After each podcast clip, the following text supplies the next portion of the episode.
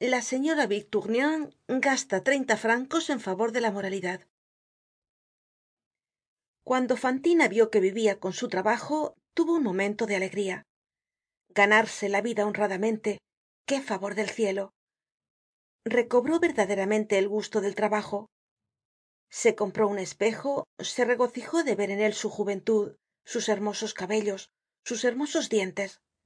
Olvidó muchas cosas no pensó sino en cosette y en el porvenir posible y fue casi feliz. Alquiló un cuartito y le amuebló de fiado sobre su trabajo futuro resto de sus hábitos de desorden. No pudiendo decir que estaba casada se guardó mucho como lo hemos dejado entrever de hablar de su pequeña hija. En un principio como hemos visto pagaba exactamente á los thenardier y como no sabia mas que firmar para escribirles se veia obligada á valerse de un memorialista.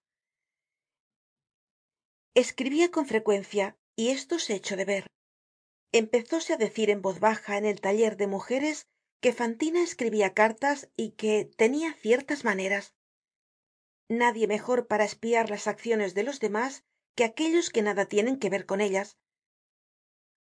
Por qué ese caballero no viene sino al oscurecer por qué el señor n no cuelga la llave en su respectivo clavo de la portería el jueves por qué va siempre por calles estraviadas por qué la señora se baja del coche de alquiler antes de llegar á la casa por qué envía á buscar un cuadernillo de papel de cartas cuando tiene llena la papelera etc existen seres que por saber el secreto de tales enigmas que les son por lo demás perfectamente indiferentes gastan mas dinero desperdician mas tiempo y se toman mas trabajo que costaria ejecutar diez buenas acciones.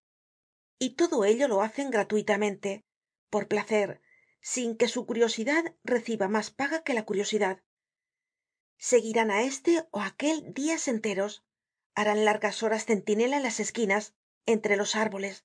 De noche con frio y con lluvia corromperán criados emborracharán cocheros y lacayos comprarán á la doncella harán la adquisicion de un portero. Para qué para nada. Por encarnizamiento de ver de saber vidas ajenas por pura comezon de murmurar. Y frecuentemente conocidos estos secretos publicados estos misterios descubiertos estos enigmas á la luz del dia producen catástrofes duelos quiebras ruinas de familias existencias amargadas con gran gozo de aquellos que lo han descubierto todo sin interés y por puro instinto. Cosa triste en verdad. Ciertas personas son malas únicamente por necesidad de hablar. Su palabra conversacion en la sala habladuría en la antecámara es como esas chimeneas que consumen pronto la leña. Necesitan mucho combustible y el combustible es el prójimo. Observóse pues á fantina. Añádase que mas de una tenia envidia de sus cabellos rubios y de sus blancos dientes. Averiguóse que en el obrador entre las demás se volvia frecuentemente para enjugar una lágrima. Eran los momentos en que pensaba en su hija y quizá tambien en el hombre á quien habia amado. Es una obra dolorosa la de romper los sombríos lazos de lo pasado. Se descubrió tambien que escribia por lo menos dos veces al mes siempre con el mismo sobre y que franqueaba las cartas.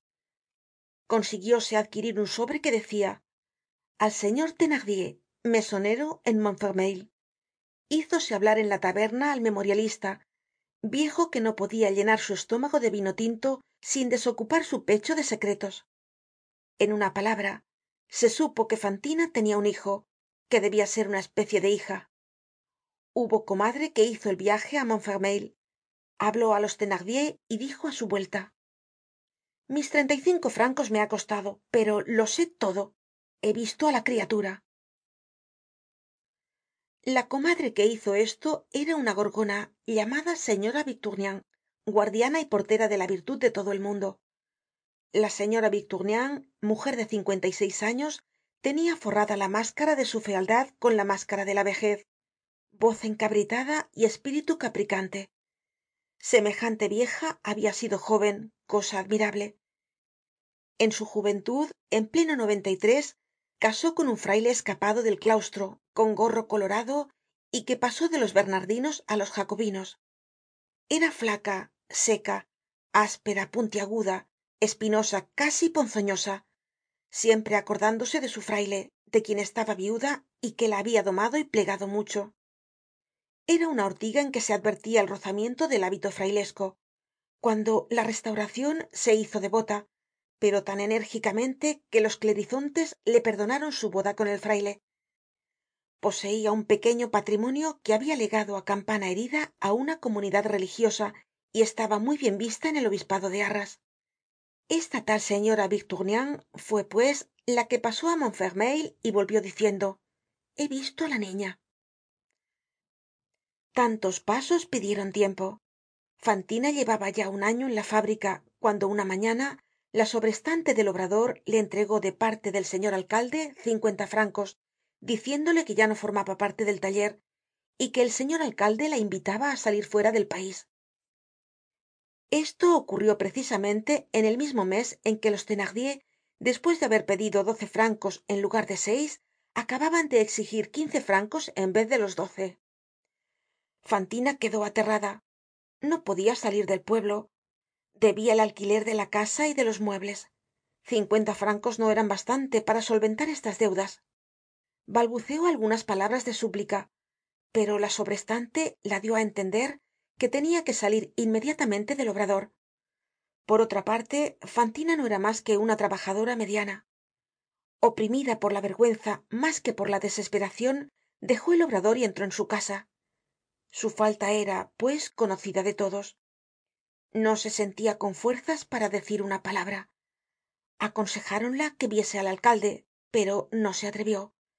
El alcalde le daba cincuenta francos porque era bueno y la despedia porque era justo. Se sometió pues á su decreto